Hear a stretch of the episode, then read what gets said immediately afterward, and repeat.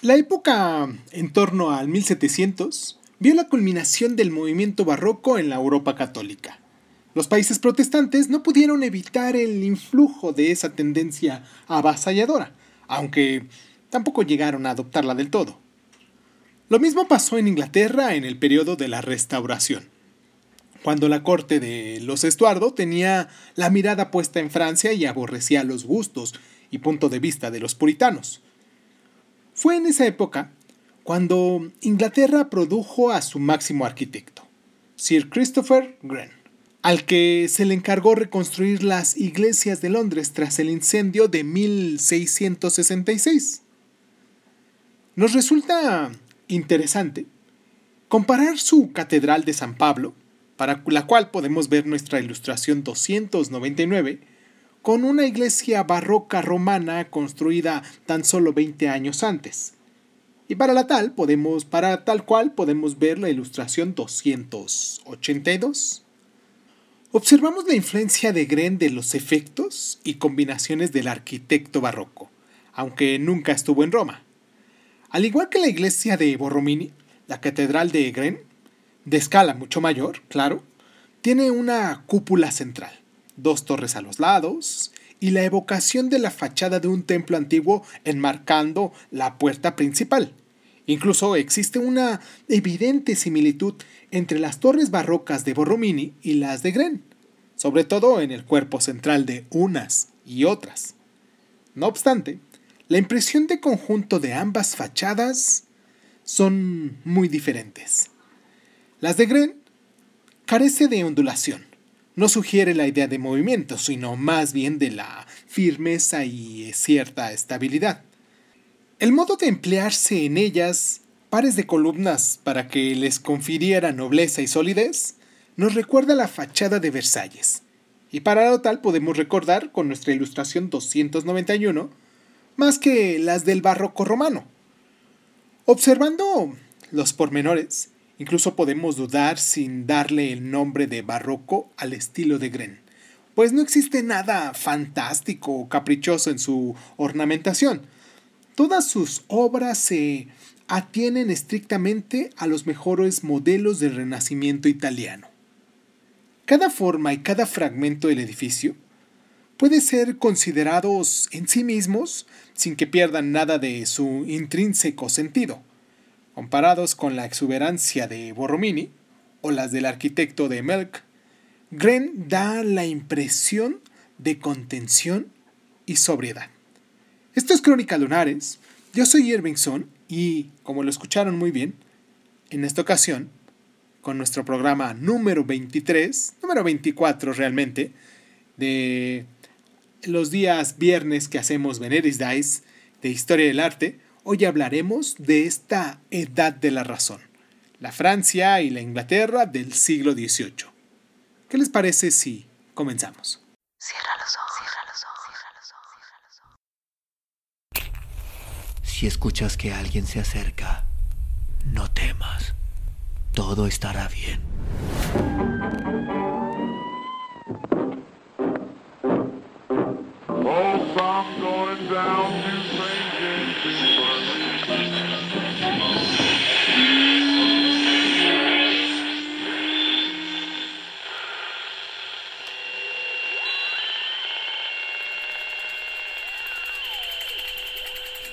Estás escuchando, Crónica, Crónica, Crónica el lugar, donde, donde, donde tus oídos. Bienvenido. En contraste entre la arquitectura protestante y la católica, se nota aún más al considerar los interiores de las iglesias de Gren. Por ejemplo, la de San Esteban Walbrook, en Londres. Ilustración que tenemos numerada número 300.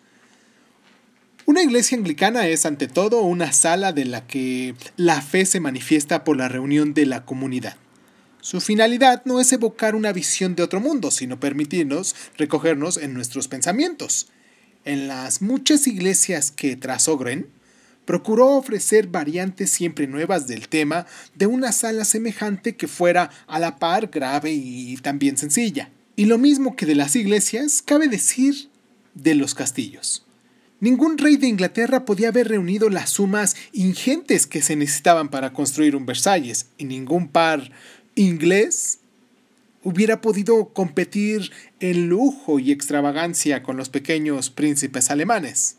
Es cierto que la manía de construir también alcanzó a Inglaterra, y que el palacio de Belheim, del duque de Marlborough, posee mayores proporciones aún que el de Belvedere del príncipe Eugenio. Pero se trata de excepciones, ya que la idea del siglo XVIII inglés no fueron los castillos, sino las residencias campestres. Los arquitectos constructores de estas últimas, por lo general, rechazaron las extravagancias del estilo barroco. Su ambición consistió en no infringir ninguna ley de lo que consideraron buen gusto y que por ello ansiaban respetar tan fielmente como pudieran las verdaderas o pretendidas leyes de la arquitectura clásica. Los arquitectos del Renacimiento italiano, que estudiaron y calcularon las ruinas de las construcciones antiguas con científica minuciosidad, habían publicado sus hallazgos en libros de consulta que proporcionaron esquemas y modelos a arquitectos y artistas. El más famoso de estos libros fue escrito por Andrea Palladio, y durante el siglo XVIII fue considerado en Inglaterra la primera autoridad acerca de todas las reglas sobre el gusto en arquitectura. Construir la propia residencia campestre a manera de paladio fue entendido como el último grito de la moda. Nuestra ilustración 301 eh, nos muestra una de esas villas, la de Chiswick House, cerca de Londres. La habitación principal diseñada para el propio uso de Lord Burlington. Árbitro entonces del gusto y de la moda, decorada por su amigo William Kane, es en realidad una imitación de la Villa Rotonda de Palladio. Y para tal, veamos nuestra ilustración 232. Al contrario que de Hildenbrand y otros arquitectos de la Europa católica, los diseñadores de la villa inglesa no contravinieron en ningún detalle de rígidas reglas del estilo clásico. El majestuoso pórtico posee la correcta forma del frontis de un templo antiguo construido dentro del orden corintio. Y para tal podemos recordar nuestra ilustración 67. El muro del edificio es liso y sencillo, sin curvas ni volutas, sin estatuas que coronen el tejado y sin adornos grotescos.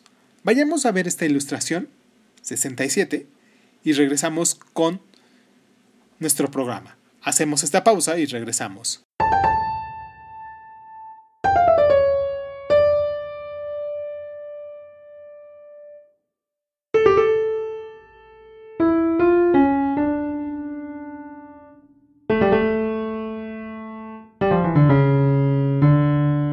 La norma del buen gusto en la Inglaterra de Lord Burlington y de Alexander Pope fue también la norma de la razón. El carácter del país se oponía a los vuelcos de la fantasía de los diseños barrocos y a un arte cuya finalidad era producir una impresión abrumadora.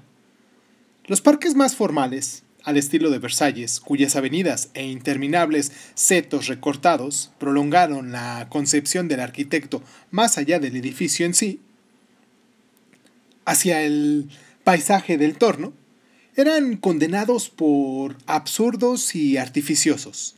Un jardín o un parque debía reflejar las bellezas naturales. Debía de ser un conjunto de hermosas perspectivas que deleitaran los ojos de un pintor. Artistas como Ken fueron los que crearon el jardín paisaje inglés, como acompañamiento ideal de las villas a la manera de Palladio. Y del mismo modo que apelaban a las autoridades de un arquitecto italiano respecto a las normas de la razón y buen gusto en arquitectura, se dirigieron a los pintores meridionales en busca de un criterio de belleza para las perspectivas naturales. Su idea de la cual debía ser el aspecto de la naturaleza que derivó en gran medida de los cuadros de Claude Lorraine. Nos resulta interesante comparar el hermoso parque de Soundheart de Wiltshire. Veamos nuestra ilustración 302 de la primera mitad del siglo XVIII con obras de esos dos maestros. El templo, por decirlo de algún modo, del fondo, nos recuerda de nuevo la villa rotonda del Paladio, del cual a su vez había tomado como modelo el Partenón romano, recordémoslo. Mientras el conjunto de la vista con el lago, el puente y la evocación de los edificios romanos confirma las observaciones acerca de la influencia que iban a tener los cuadros de Claude Lorraine. Y para tal, recordemos nuestra ilustración 255 en la belleza de los paisajes ingleses. La posición de los pintores y escultores ingleses bajo la norma de buen gusto y la razón no fue muy envidiable. Hemos visto que el triunfo del protestantismo en Inglaterra y la hostilidad puritana hacia el lujo y las imágenes comunicó a la tradición artística inglesa una gran severidad. Casi para lo único que todavía se solicitó el concurso de la pintura fue para los retratos, e incluso esta función fue desempeñada en su mayor parte por, por artistas extranjeros como Holbein y Van Dyck, a los que se les hizo ir a Inglaterra cuando ya habían finalizado su reputación en otros países. Vamos a ver nuestra ilustración 309, pero antes que eso, vamos a hacer una pausa, pero antes de la pausa, vamos a recordarles los lugares donde nos pueden dejar sus mensajes, donde nos pueden seguir, como ustedes bien saben, como Crónica Lunares de Zoom, que nos pueden encontrar en las diferentes plataformas, en todas las plataformas, o bueno, la mayoría de las plataformas de audio de podcast, y nos pueden dejar sus mensajitos en Crónica Lunares de Zoom de Facebook, de YouTube y crónicalunares.zoom. Este, esto es muy importante. crónicalunares.zoom en Instagram, donde van a encontrar todas y cada una de las imágenes de las cuales venimos hablando aquí en este programa y de las que vamos a seguir hablando mientras dure esta sección de historia del arte en este programa. Vamos a hacer la pausa. Recordemos que podemos ir a ver la ilustración 309. Y si tú eres nuevo en esto de, de Veneris Dies, en Historia del Arte, que tenemos aquí en Crónica Lunares, pues te recomiendo que pues, le des una vuelta a nuestras imágenes que tenemos en Instagram. Y pues nada, vamos por la pausa, vamos a observar la imagen y regresamos.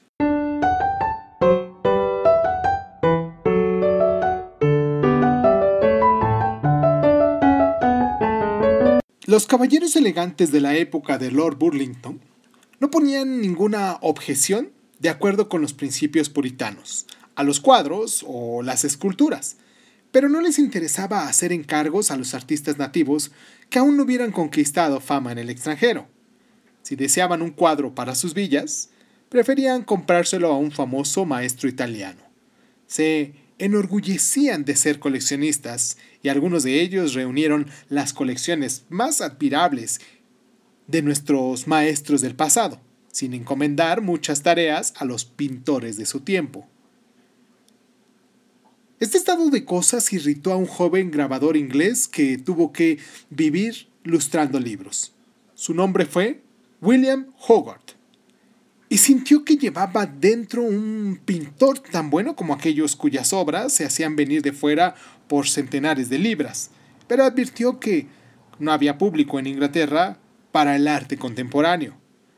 Como consecuencia, decidió crear un nuevo tipo de cuadros que atrajera al público de su país. Se dio cuenta de que solía oír la pregunta, ¿para qué sirve un cuadro? Y decidió que para atraer a las personas formadas en la tradición puritana, el arte debía poseer una utilidad evidente. De acuerdo con ello, concibió una serie de cuadros que enseñaran a las recompensas de la virtud y las consecuencias del pecado. Mostraría la carrera del libertino, desde la depravación y el ocio hasta el crimen y la muerte, o los cuatro grados de la crueldad, desde un niño maltratando a un gato hasta el adulto convertido en asesino brutal. Pintaría esos temas edificantes y esos ejemplos aleccionadores de tal modo que cualquiera que viese las series de sus cuadros comprendería todos los lances y lecciones que enseñaba. Sus cuadros, en efecto, parecían una especie de representación muda en la que todos los personajes tuvieran señalado su papel, manifestando claramente su sentido por medio de los ademanes y el empleo adecuado de la escenografía. El propio Hogarth comparó este nuevo tipo de cuadro con el arte del dramaturgo y del director de escena.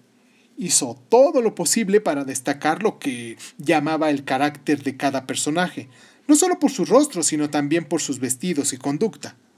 Cada una de sus secuencias gráficas se puede leer como una narración, o mejor aún, como un sermón. En este aspecto, esta modalidad de arte tal vez no fuera tan nueva como él creyó, pues como ya sabemos, todo el arte medieval utilizó las imágenes como enseñanza, y esta tradición del sermón gráfico habría de sobrevivir en el arte popular hasta la época de Hogarth. Toscos grabados en madera se vendían en las ferias mostrando el destino del bebedor y los riesgos del juego, y los copleros vendían pliegos de cordel con relatos de la misma índole. Hogarth no fue, sin embargo, un artista popular en este sentido. Estudió a los maestros del pasado y sus procedimientos para conseguir efectos pictóricos. Conoció a los pintores holandeses como Jan Steen y llenó sus cuadros de episodios festivos tomados de la vida del pueblo y sobresalió en revelar la expresión característica de cada tipo. Veamos nuestra ilustración 278. Pero también conoció los procedimientos de los artistas italianos de su época, los pintores venecianos como Guardi, en nuestra ilustración 290, de quien aprendió el recurso de evocar la imagen de una ilustración con unas cuantas pinceladas briosas.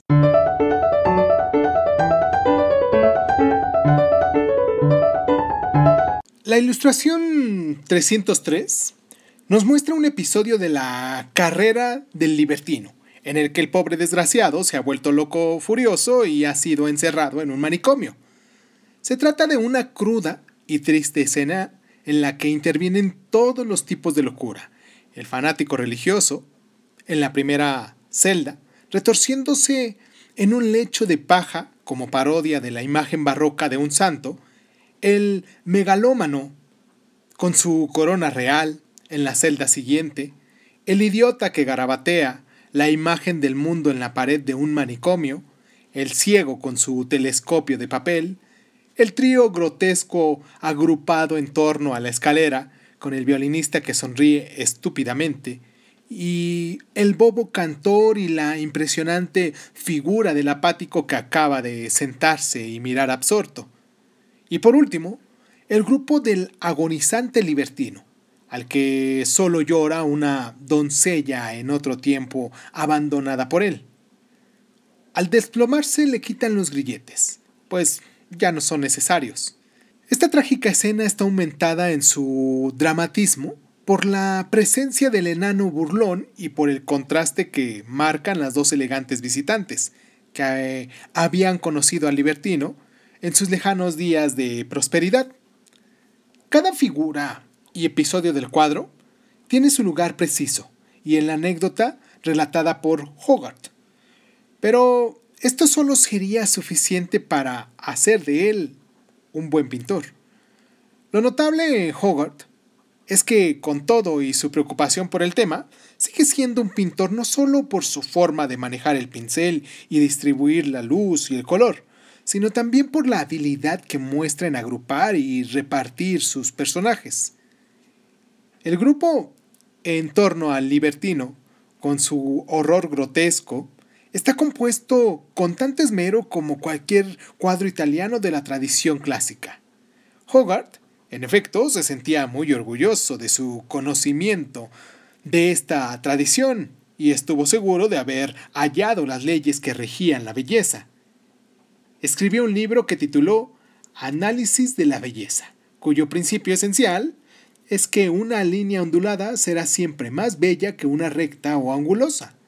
Hogarth pertenecía a la época de la razón y creía que las normas del buen gusto eran enseñables, pero no consiguió desviar a sus compatriotas de sus preferencias por los maestros antiguos. Es cierto que sus series pintóricas le valieron un nombre y también mucho dinero, pero esa fama se debió menos al cuadro en sí que las reproducciones que hizo de ellos en grabados que eran adquiridos por un público ávido de poseerlos. En tanto que el pintor, los coleccionistas de la época, no lo tomaron demasiado en serio. A la vez, a lo largo de su vida, desencadenó una campaña inflexible contra el gusto elegante. Tan solo una generación después nació un pintor inglés cuyo arte satisfazó la sociedad elegante del siglo XVIII en Inglaterra, Sir Joshua Reynolds.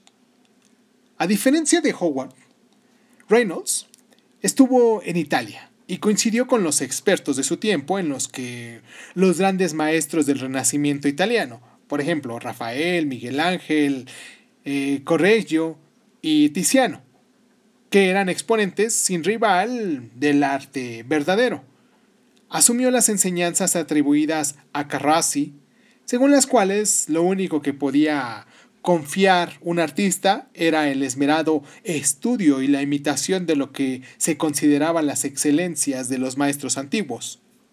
El dibujo de Rafael y el colorido de Tiziano, por ejemplo.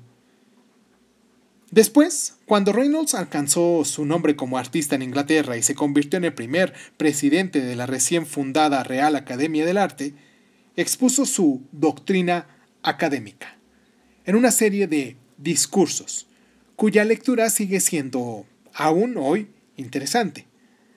Revelan que Reynolds, al igual que sus contemporáneos, creían en las normas del buen gusto y en la importancia de la autoridad en el arte, creían en el correcto proceder artístico, que podían, en parte, ser señalado si a los alumnos se les daban facilidades para estudiar y examinar las obras maestras de la pintura italiana. Sus conferencias están llenas de exhortaciones a que se pusiera empeño en tratar temas graves y elevados, porque Reynolds creía que solo lo grandioso e impresionante merecía el nombre de gran arte. En lugar de inventar, dividir a la gente con la delicadeza minuciosa de sus imitaciones, el auténtico pintor, escribió en, un, en su tercer discurso, debe esforzarse en mejorarlas mediante la grandeza de sus ideas.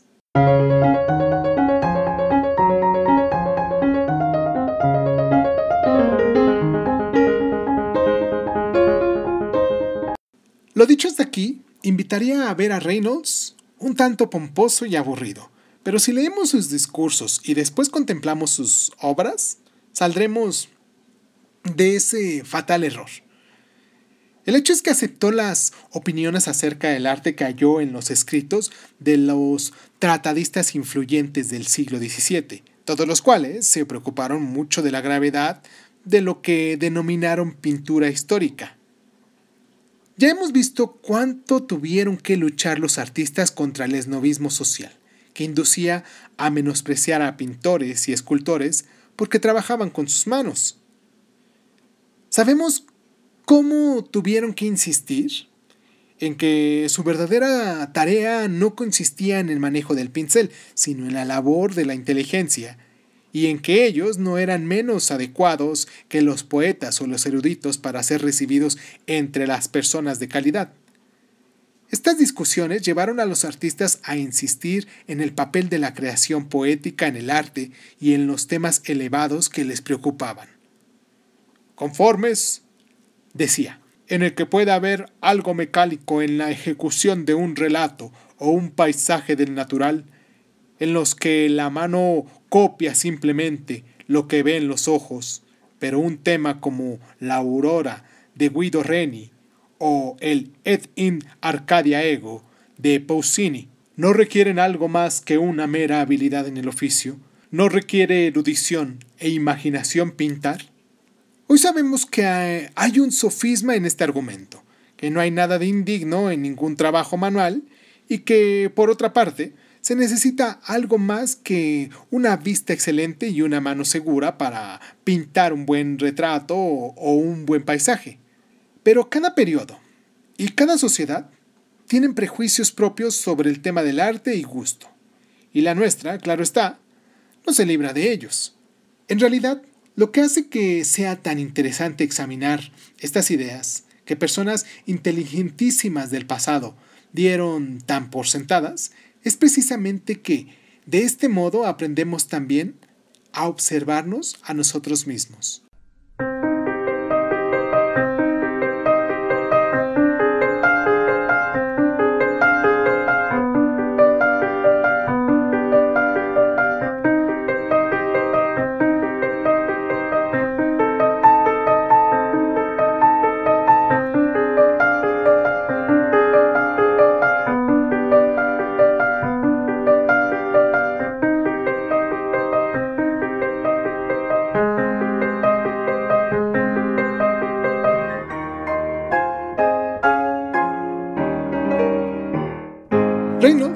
Era un intelectual, amigo del Dr. Johnson y de su círculo, pero también era bien recibido en las elegantes casas de campo y las mansiones ciudadanas de los ricos y poderosos.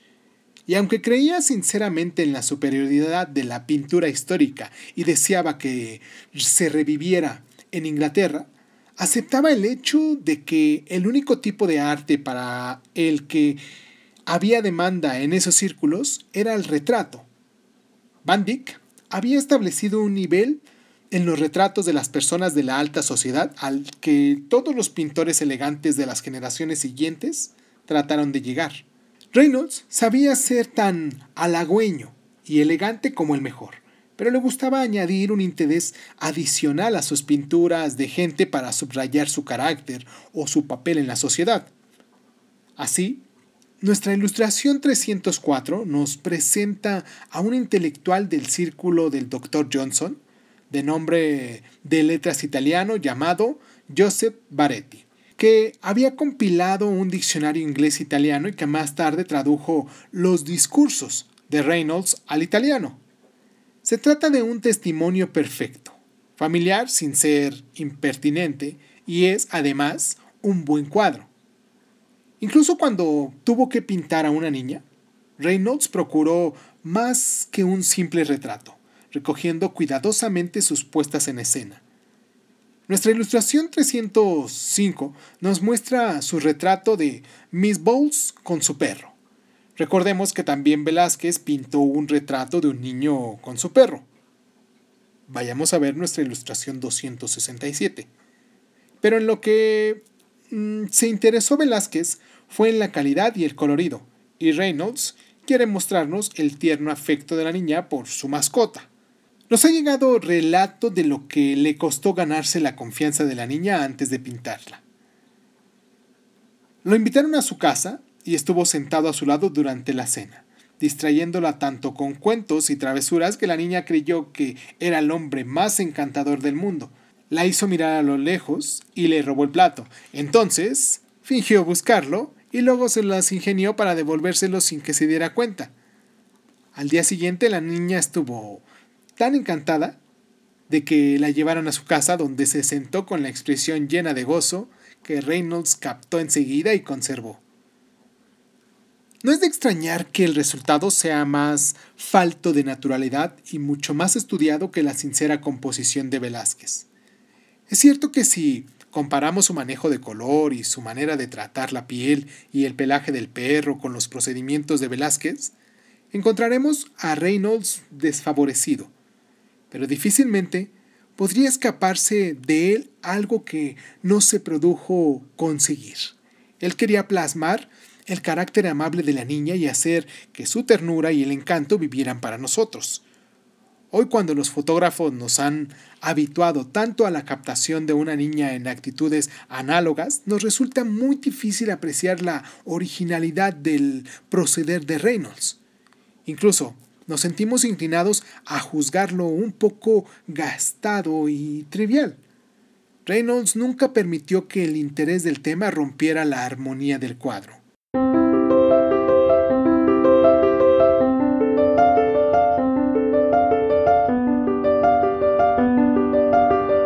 En la colección de Wallace de Londres, donde está el retrato de Mr. Browns con su perro, hay otro de una niña aproximadamente de la misma edad, hecho por su mayor rival, Thomas Gainsborough, solo cuatro años más joven que él. Se trata del retrato de Miss Hopperfield. Gainsborough pintó a la pequeña dama anudándose las cintas de la capa. No hay nada especialmente interesante o conmovedor en su gesto.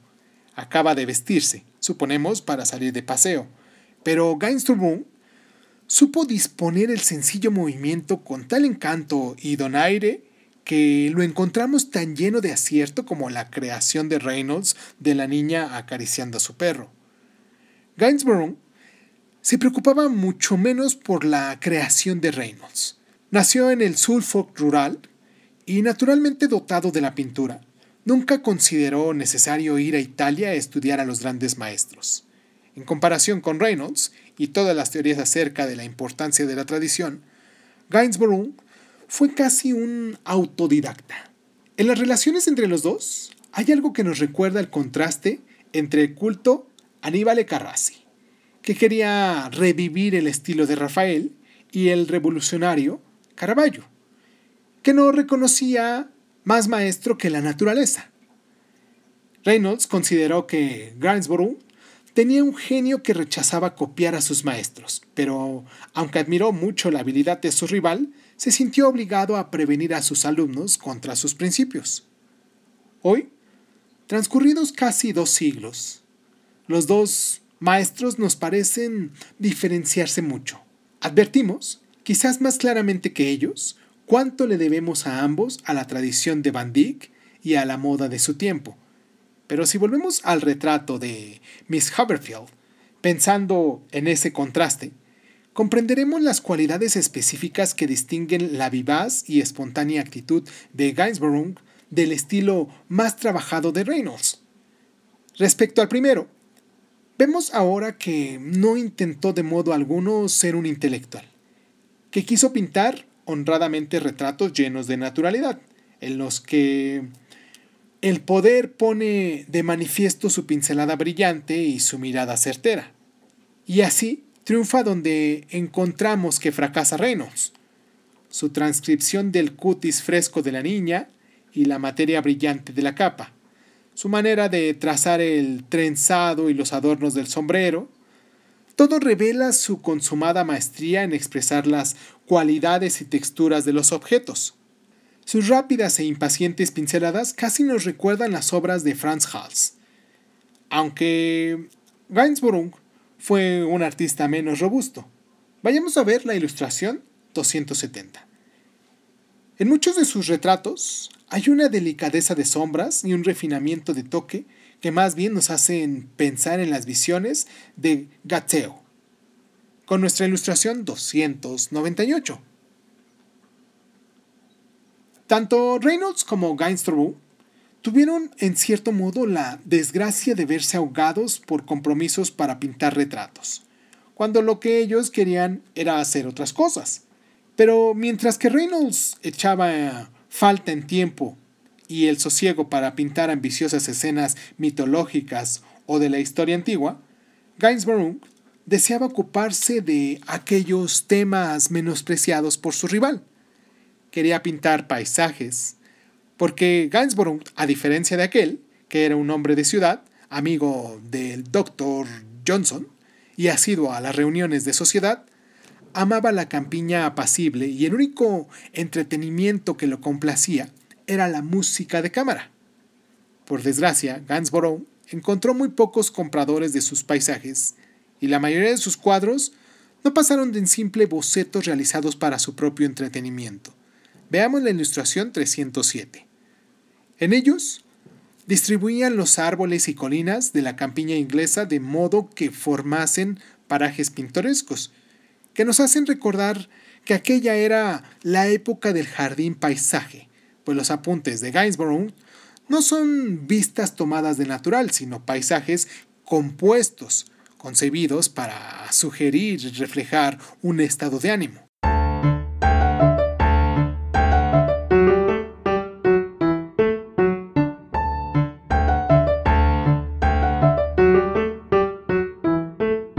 En el siglo XVIII, las instituciones inglesas y el gusto inglés se convirtieron en modelos admirados por todos los pueblos de Europa que suspiraban por el gobierno de la razón, pues en Inglaterra el arte no se había empleado para incrementar el poder y la gloria de los reyes por derecho divino.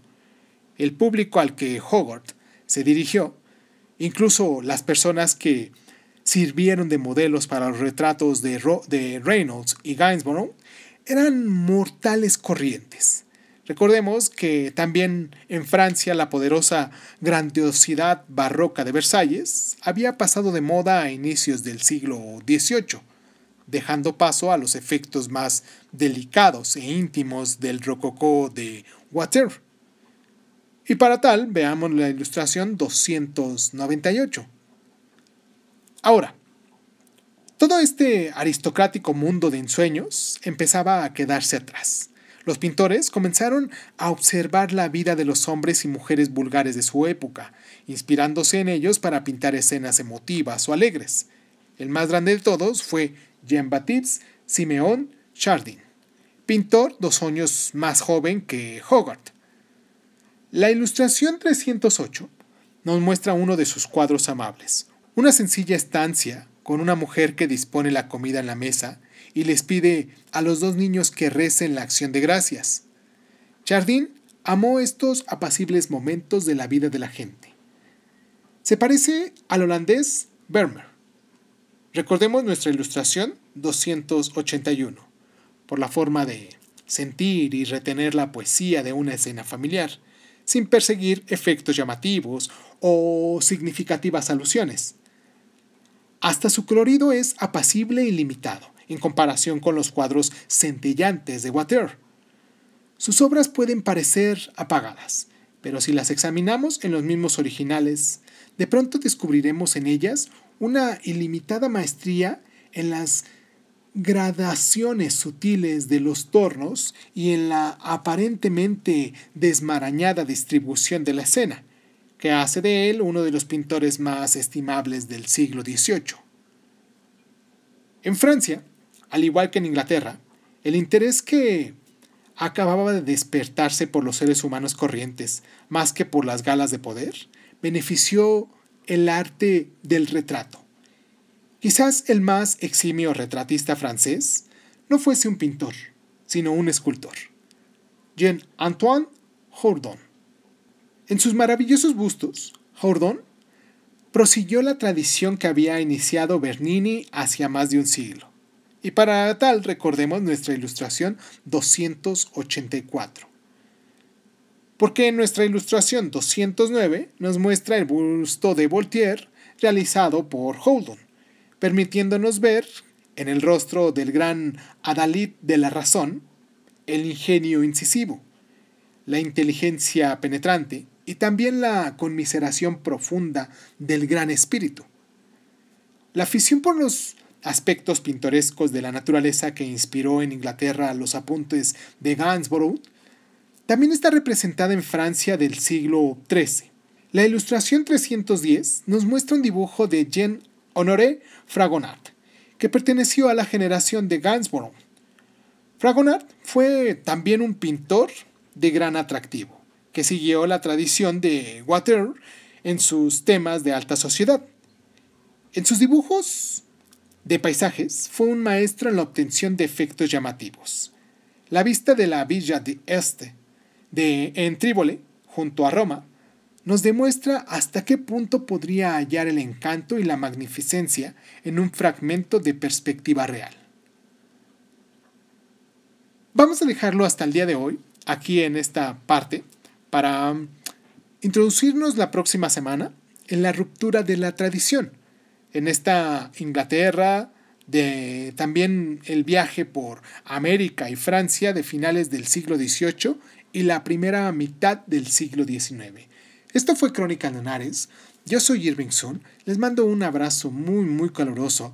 Estamos próximos a estas fechas de, de armonía, de paz, de amor y pues de mm, tiempos buenos, por decirlo de algún modo, como les llaman a lo que es la Navidad, la Nochebuena y también el Año Nuevo. Y pues, pues nada, les mando un abrazo muy, muy caloroso. Y pues muchísimas gracias. Y pues muchísimas gracias. Muchísimas gracias por estar.